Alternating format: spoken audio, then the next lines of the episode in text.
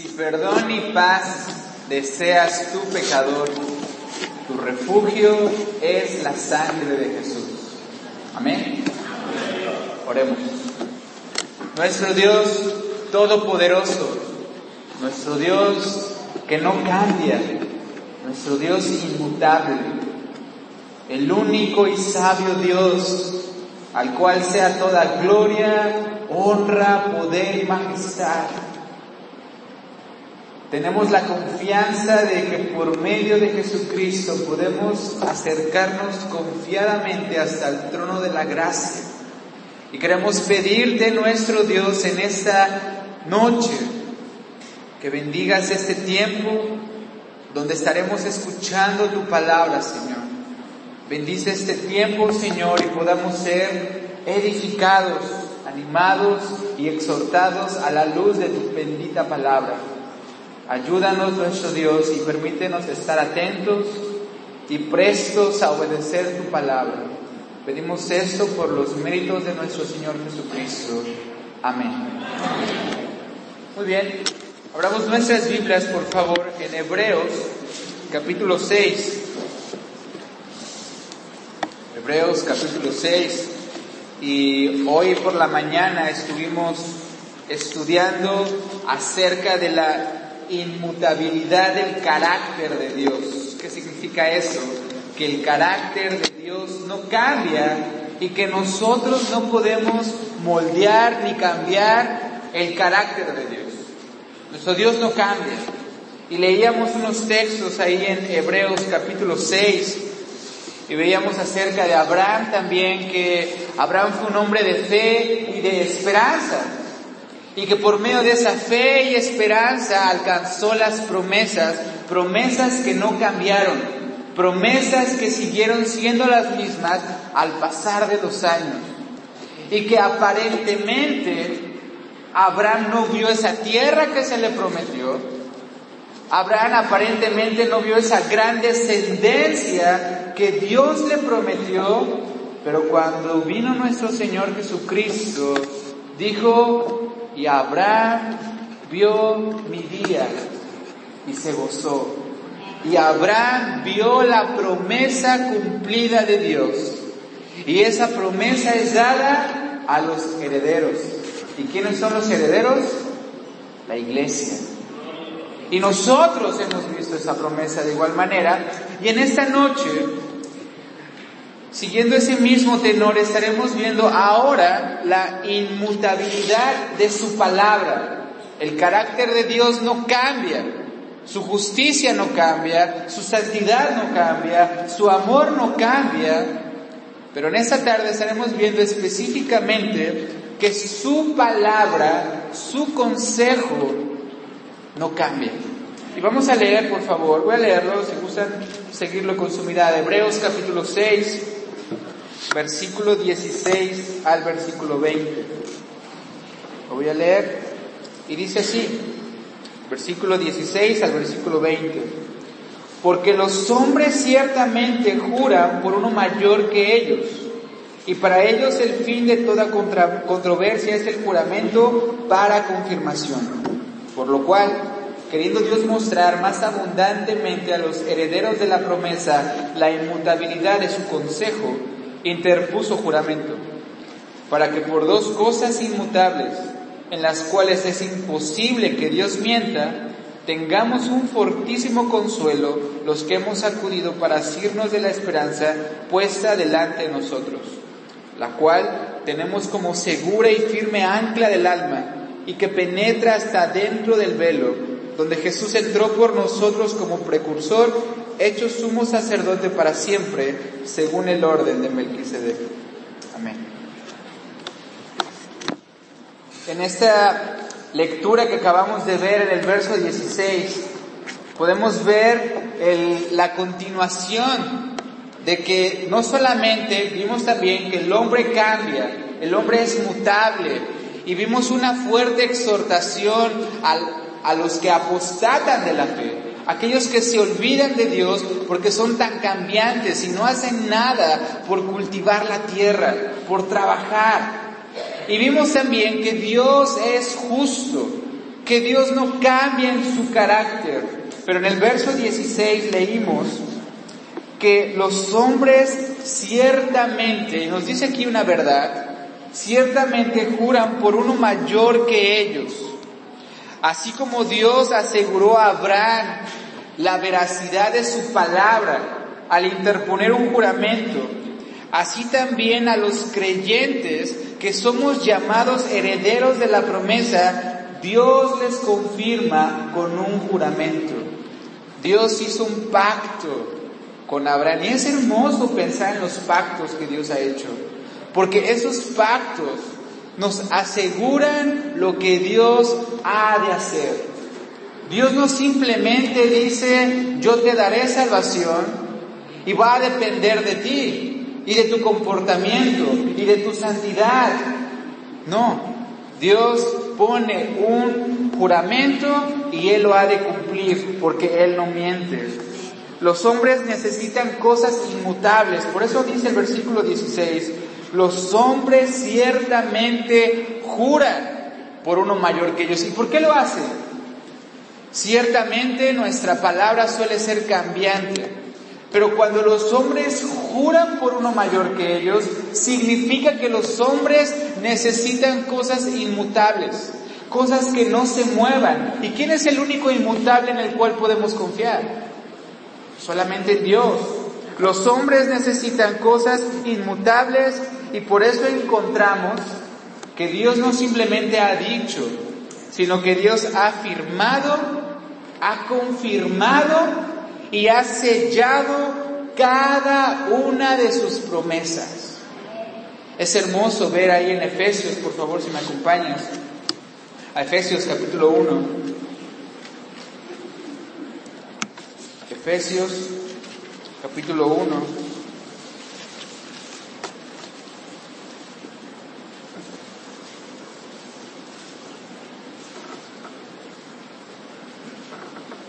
Y en Efesios capítulo 1 nos podemos ver cómo Dios desde la eternidad, el deseo de Dios y el propósito de Dios era, era la salvación de los hombres. Y podemos ver ahí en Efesios capítulo 1, eh, diciendo Pablo a los Efesios, bendito sea el Dios y Padre de nuestro Señor Jesucristo, que nos bendijo. No dice que nos va a bendecir, no, que nos bendijo con toda bendición espiritual en los lugares celestiales en Cristo.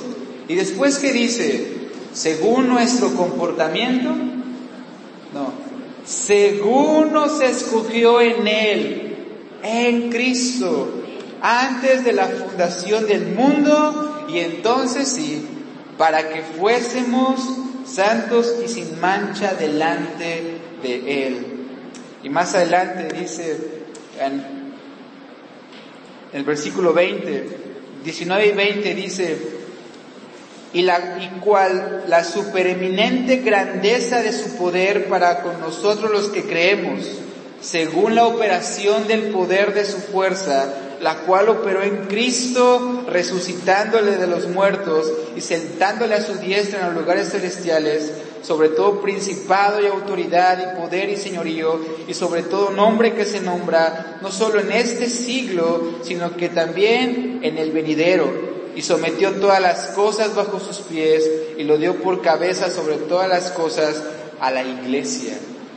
Y dice aquí en este, en este versículo, que sometió todas las cosas debajo de sus pies, pero antes dice sobre todo principado y autoridad y poder y señorío y sobre todo nombre que se nombra no solo en este siglo, sino también en el venidero. Desde siempre y para siempre es su promesa, porque su promesa no cambia. Su promesa sigue y seguirá siendo la misma ¿Y tú confías en esa promesa? ¿Tú estás arraigado a esa promesa? ¿Tú crees que las promesas de Dios cambian? ¿Tú crees que su palabra cambia? ¿O sigues creyendo desde el primer día que su promesa es fiel para tu vida? Regresamos a Hebreos capítulo 6. El Evangelio, como vimos en Efesios capítulo 1, El Evangelio no es prometer algo y negarlo mañana. El Evangelio no es sí hoy y no mañana. El Evangelio es sí y sí para la gloria de Dios. Porque el Evangelio no cambia. Y aquellos que enseñan que la salvación se pierde, están diciendo que hoy Dios promete algo y mañana lo quita. ¿Qué clase de Dios es ese? ¿Qué clase de Dios es ese que se mueve según las emociones humanas? ¿Qué clase de Dios es ese que depende de mi carácter? Pero gloria a Dios, tenemos un Dios que no mueve su promesa, sino como una roca firme se mantiene para siempre, porque nadie puede mover esa promesa eterna. El Evangelio es sí y sí para la gloria de Dios. Quizás algún día te pasó que creíste las promesas de Dios y después dijiste, estoy abatido. Y después dijiste, mi fe está muy débil y estoy perdido. Pero sabes una cosa, no fue la roca la que se movió. Fuiste tú el abatido y fuiste tú el que se movió, pero esa roca sigue firme. Esa roca no se mueve. Y así son las promesas de Dios.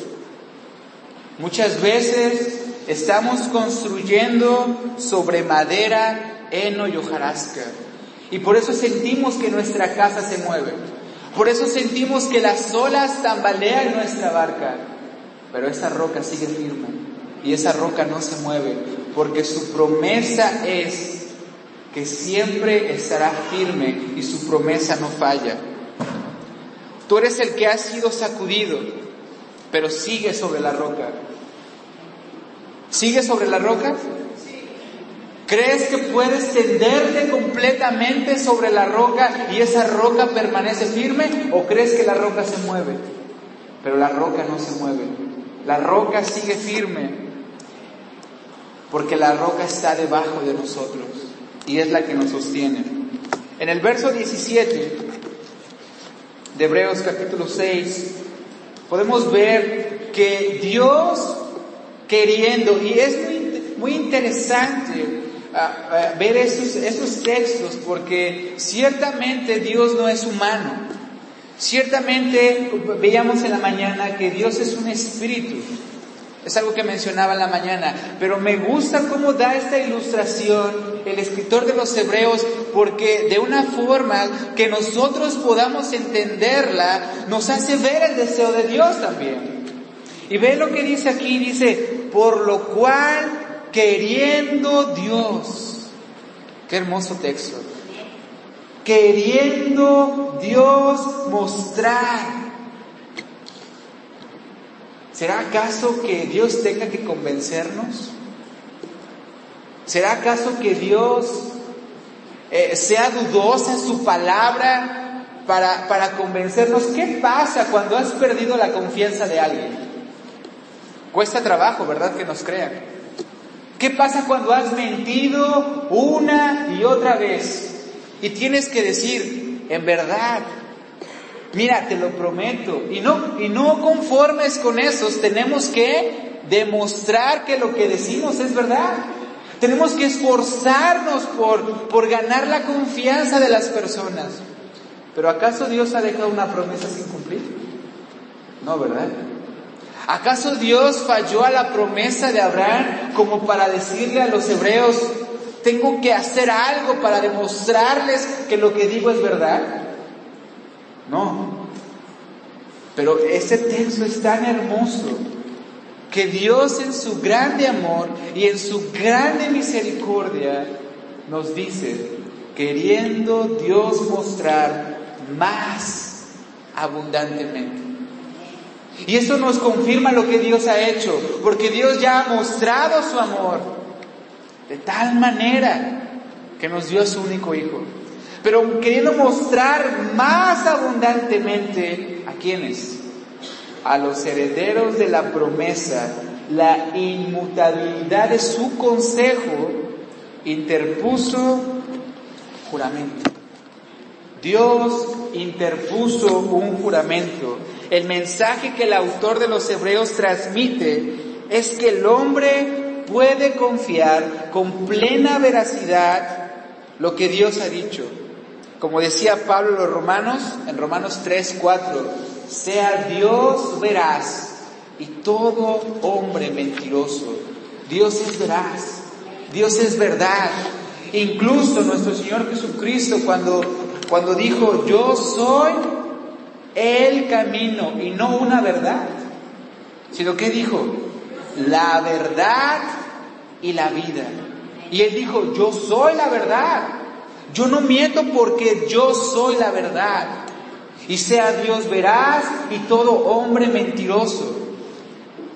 Pero queriendo Dios mostrar más abundantemente su promesa a los herederos de la promesa. Y hermanos, esos textos, quizás tú en esta semana has pasado una semana difícil, quizás tú en algún momento de tu vida cristiana has incluso dudado que eres cristiano, has dudado de la fidelidad de Dios, has dudado del amor de Dios. Pero estos textos nos dan mucha confianza, porque Dios no hace un juramento para que todos los hombres en todo el mundo, en todas las décadas, tengan seguridad y confianza, sino para que los herederos de la promesa tengan seguridad y confianza. Y si tú entraste esta noche por esa puerta dudando, desconfiando del amor de Dios, de su fidelidad, de sus promesas, Ten por seguro que no lo digo yo, sino lo dice la palabra, que Dios interpuso juramento para que los herederos de la promesa tengan mayor confianza y pueda salir esta noche fortalecido con una confianza arraigada en aquel que no falla y en aquel que cumple sus promesas. Dios no miente, su palabra es verdad entonces, ¿por qué Dios interpuso juramento? ¿Por qué podemos suponer o por qué podemos creer que Dios hizo un juramento si su palabra es verdad? La respuesta es que Dios desea demostrar efectivamente a los herederos de la promesa que pueden confiar plenamente en su palabra. Y nuevamente lo repito esta noche, Todas las promesas del Señor Jesús son apoyo poderoso de nuestra fe. Porque cuando nuestra fe se debilita, podemos correr a las promesas de Dios. Porque cuando estamos dudando, podemos confiar en las promesas de Dios. Y cabe la pregunta, ¿cuáles son las promesas de Dios? ¿Las conoces? Y si las conoces, ¿Las crees? Y si las crees, ¿las vives?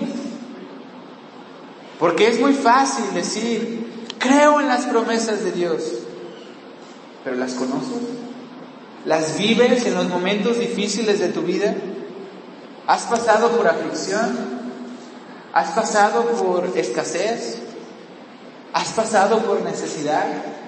Has pasado por momentos difíciles en tu vida cristiana, en tu matrimonio, en tu familia.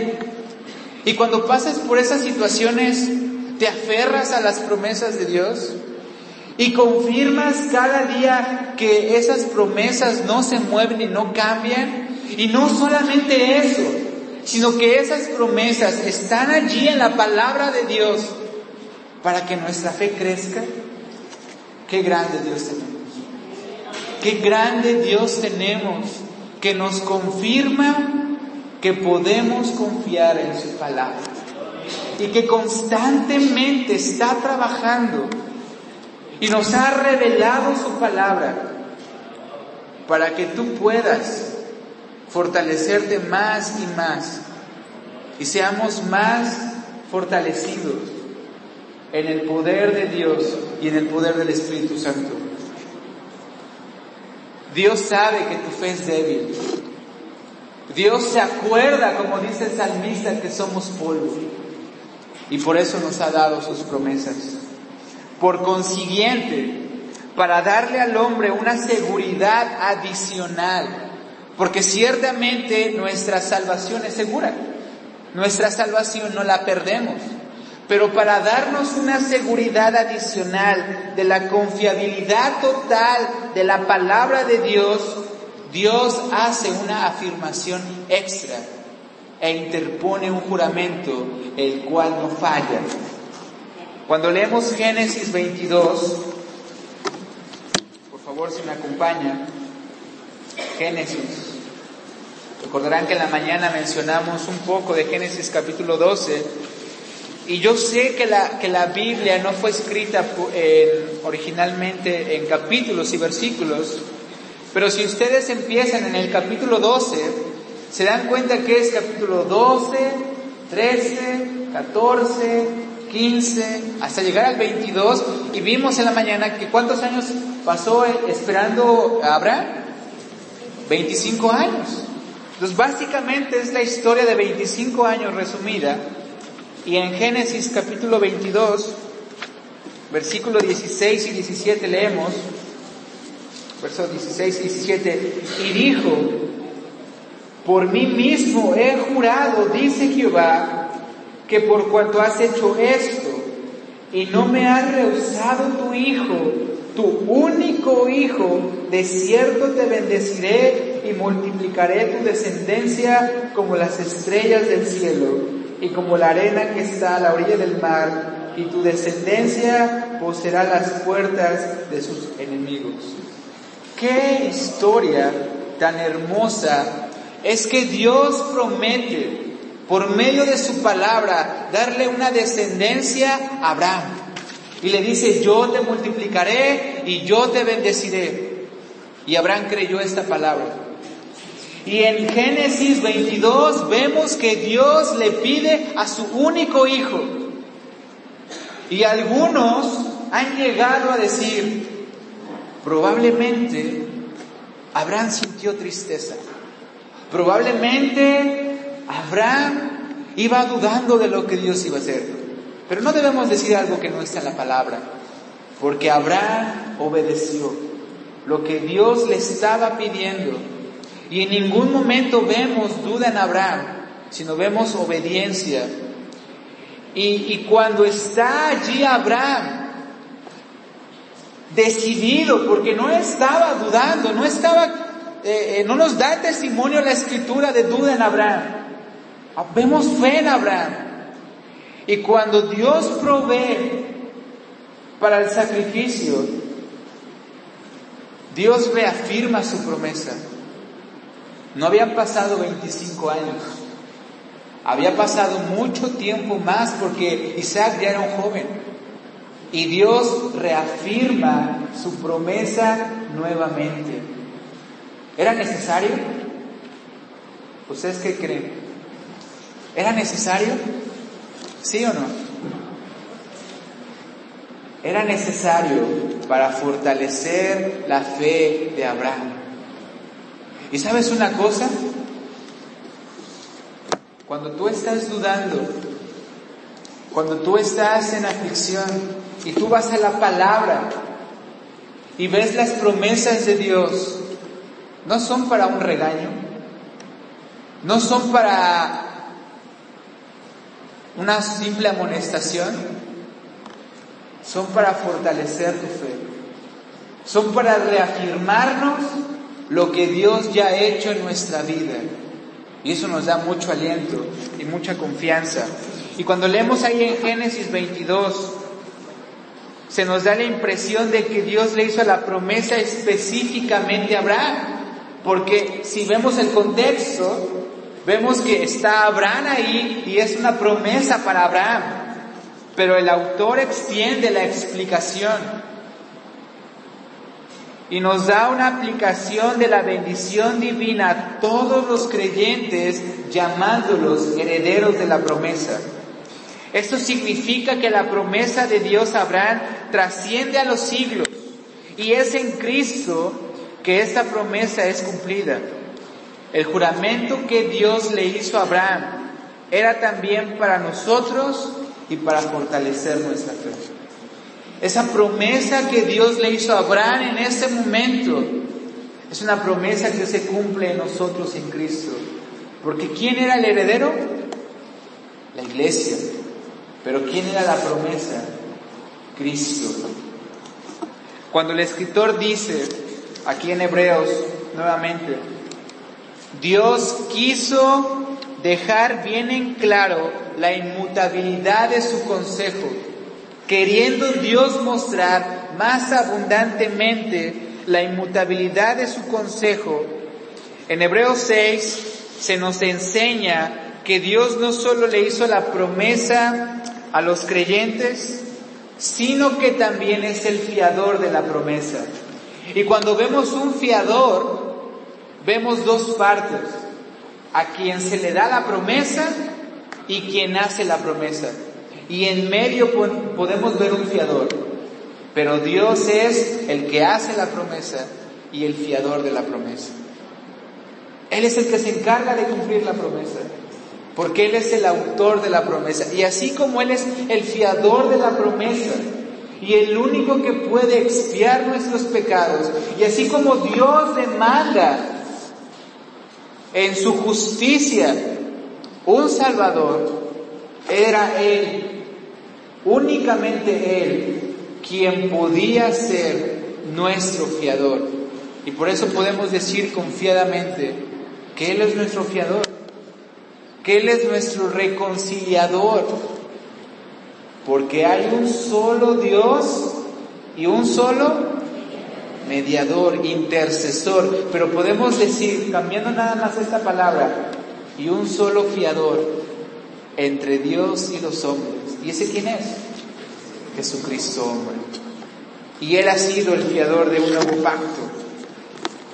También podemos ver aquí que la palabra intermedio implica que hay dos partes, como veíamos que hay una seguridad de que no es no eres tú quien va a ser el fiador del pacto.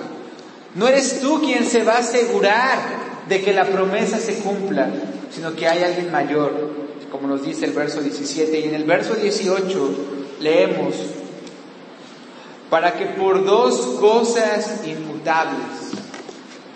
Esta fue la razón por la que elegí esos dos sermones, porque en la mañana veíamos el carácter inmutable de Dios. Y ahora vemos eh, la inmutabilidad de su consejo, la inmutabilidad de su palabra. Y dice aquí el texto,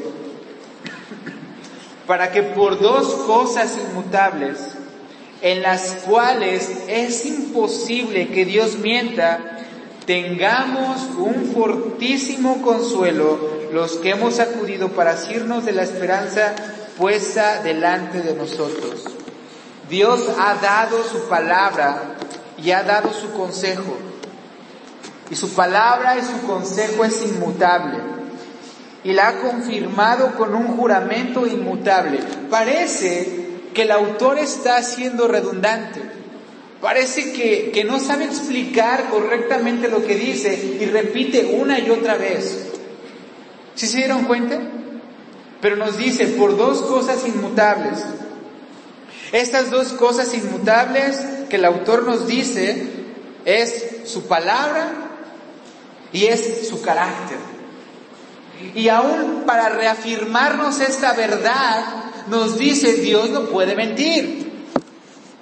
Por si llegas a olvidar esta verdad, su carácter es inmutable, sus atributos son inmutables, su justicia es inmutable, su palabra es inmutable. Y por si llegas a olvidarlo, Dios no puede mentir.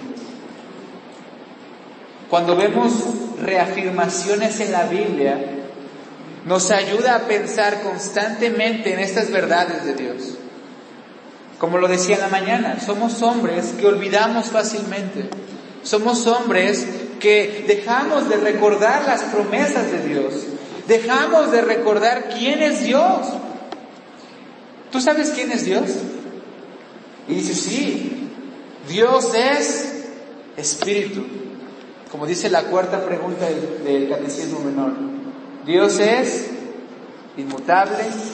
Dios es espíritu, eterno e inmutable. Sabiduría, poder, santidad. Y Juan 4:24, ¿qué dice? Dios es espíritu y los que le adoran es necesario que le adoren en espíritu y en verdad. Dios nos hace recordar constantemente quién es Él, para que no le olvidemos. Dios constantemente quiere que nuestra mente y nuestro corazón piense quién es Él. Y cuando vemos estas verdades reafirmadas, confirmadas y selladas, nos ayudan a no olvidar quién es Dios. Y es importante que cuando tú lees la palabra, medites. Y cuando notes que repite una y otra vez la misma verdad, digas, Dios no quiere que olvide esto. Dios no quiere que olvide esta verdad de su nombre. Dios quiere que constantemente esté recordando esta verdad, porque son verdades que Él me ha confirmado. En este texto nos permite ver también que si Dios, que Dios ciertamente se acomoda en un sentido a las costumbres humanas. Como, como vimos, Dios no es necesario que reafirme o que haga juramento porque Él es verdad. Dios no es necesario que muestre en un sentido su sentimiento porque Dios es espíritu. Pero para que podamos entenderlo en un sentido humano, Dios hace esto en un sentido en las costumbres humanas para hacer un juramento y así establecer su verdad. Y esto implica que cuando alguien, llamándose cristiano, como vimos en los primeros versículos, rehúsa creer las promesas de Dios, o va a otra religión, se arriesga a ser un apóstata y un blasfemo. Y esto también nos habla de una responsabilidad humana. Dios te hace responsable de rechazar su verdad porque su verdad no es a medias, porque su verdad es eterna y su verdad es para salvación. Y si tú rehusas creer esa verdad, porque decimos, en este mundo existen muchas verdades. En este mundo algunos creen una verdad, otros creen otra verdad, pero lo cierto es que una de las dos es mentira, porque no puede haber dos verdades. Pero la verdad de Dios es única. Y la verdad de Dios es para tu vida. Y la verdad de Dios es para salvación. Y la verdad de Dios es Jesucristo. Y si tú rehusas creer esa verdad, te estás arriesgando a ser un apóstata y a ser un blasfemo. Y como vimos en los versículos 6, 7 y 8, que aquellos que rehusan creer esta verdad y que solamente reciben las lluvias de la bendición de Dios, pero no cultivan la tierra y no trabajan en ella, está pronta a ser limada y está próxima a ser quemada. La inmutabilidad de su palabra es específica al decir en el verso 18, nosotros que hemos acudido nosotros que hemos acudido, tengamos un fortísimo consuelo, dice, los que hemos acudido, para asirnos de la esperanza puesta delante de nosotros. En otras palabras, para que podamos sentir grande, para que podamos sentirnos grandemente alentados. Y como ya mencionaba, Dios quiere fortalecer nuestra fe y Dios está siendo específico. Y hace, hace perdón, en la mañana, cuando hablaba de la inmutabilidad de su carácter, podíamos ver más de Dios. Pero Dios se ha hecho cercano a nosotros.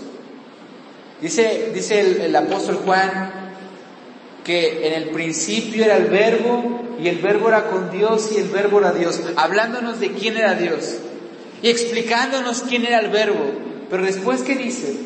Y el verbo se hizo carne y habitó entre nosotros y vimos su gloria, gloria como la del unigénito del Padre, lleno de gracia y verdad.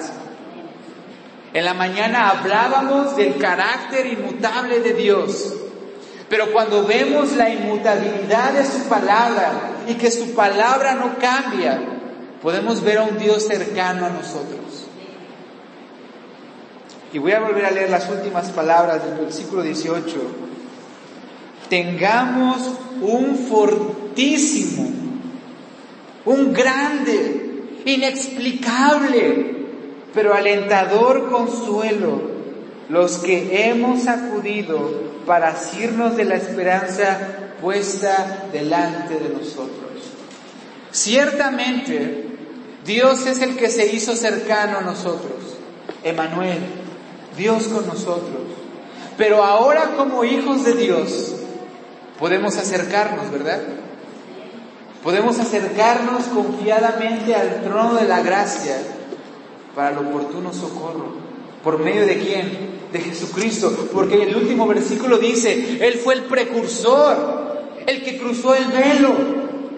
Él, Jesucristo, nuestro gran sumo sacerdote, según el orden de Melquisedec. Él ha entrado primero al velo. Y porque Él ha entrado, nosotros tenemos un fortísimo consuelo. Y en otras palabras, como lo decía, podemos sentirnos grandemente alentados, que podemos, así como Dios ha hecho cercano a nosotros, nosotros podemos acercarnos a Dios por medio de Jesucristo. Pero quiero preguntarte algo esta noche. ¿Dios está cercano a ti? ¿Y cómo sabes que Dios está cercano a ti? Porque dice, nosotros los que hemos acudido, ¿y cuándo acudes a Dios? ¿Acudes a Él? O lo primero que viene a tu mente es voy a acudir al psicólogo para que me escuche. O acudes constantemente a las promesas que te son dadas y las recuerdas. ¿Cuál es la promesa que, que Dios ha dado? ¿Te acuerdas de ellas? ¿Te acuerdas de las promesas de Dios para tu vida? ¿No es Él el que prometió, no te dejaré ni te desampararé, de manera que podemos decir confiadamente, el Señor es mi ayudador? No temeré a lo que el hombre pueda hacerme. Y no son las promesas de Dios las que han dicho que el que cree no será avergonzado. Y no son las promesas de Dios las que dicen que el que cree será salvo. Y esa promesa de Dios sigue vigente esta noche. El que cree no será avergonzado. Y el que cree en el Señor Jesucristo para salvación de su alma tendrá vida eterna. Pero el que no cree ya ha sido condenado porque no ha creído en el unigénito Hijo del Padre. Como verdaderos herederos de la promesa, nos aferramos a la esperanza que Dios nos ofrece. Y cuando hablamos de aferrarnos, hablamos de algo que no queremos que se mueva. Lo primero que pienso es cuando viene un huracán, perdón, un, tornado, perdón. ¿Y alguna vez han visto los tornados? ¿Aquí ha habido alguna vez un tornado? Creo que no, ¿verdad? Bueno, las ciudades que están rodeadas de muchas montañas, no, es fácil que haya un tornado. Pero por ejemplo, en los Estados Unidos hay lugares donde pasan tornados. Y si podemos verlos ilustrados, las casas se quieren arraigar a no moverse, pero de repente son levantadas y movidas. Pero para que podamos entenderlo de una forma más clara, lo podemos ver en el versículo 19. Dice, la cual tenemos como segura y firme ancla del alma que penetra hasta dentro del velo cuando pensamos en un ancla, es impresionante. A mí me, encanta. Hay dos cosas que me encantan mucho. Y una es los aviones, cómo despegan. Y otra es los barcos, cómo tan pesados y no se hunden. Increíble, increíble.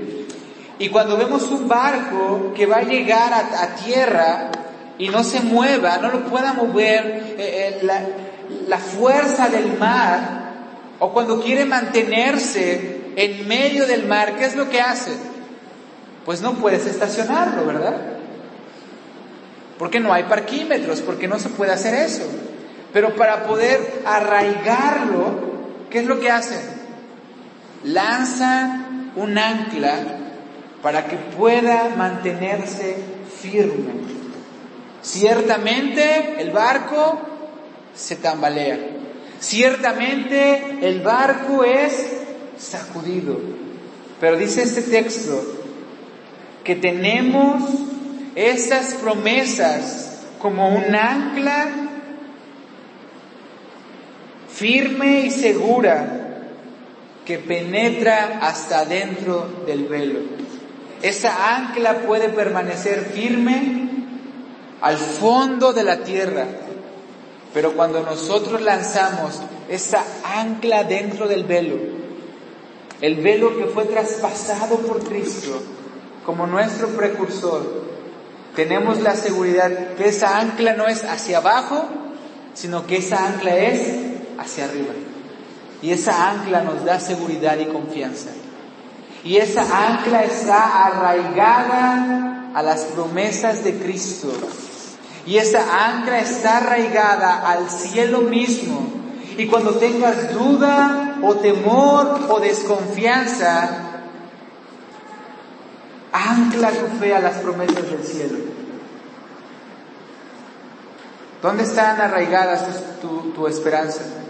Cuando Pablo les dice a los colosenses, y quiere animarles en Colosenses capítulo 3. Él les dice, poner la mira en dónde? En las cosas de arriba.